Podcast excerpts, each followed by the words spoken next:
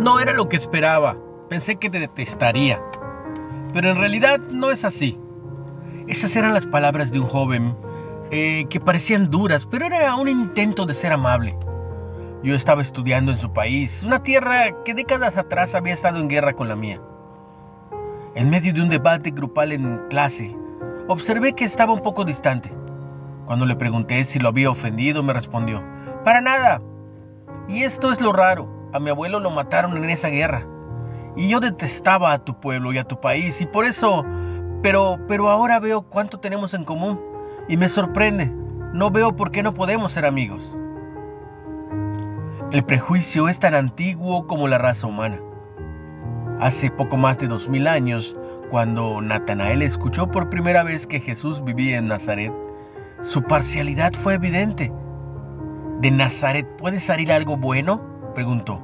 Velo en Juan 1.46. Natanael probablemente pensaba que el Mesías de Dios vendría de otro lugar y no de lo que él consideraba un pueblucho insignificante. No hay ninguna duda.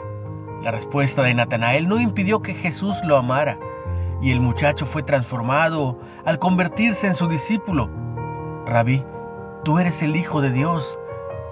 Eso lo declaró más adelante. Ningún prejuicio puede permanecer ante el amor transformador de Dios en tu vida. Una reflexión de James Bond. ¿Con qué prejuicios has luchado? ¿Cómo te ayuda el amor de Jesús a lidiar con ellos?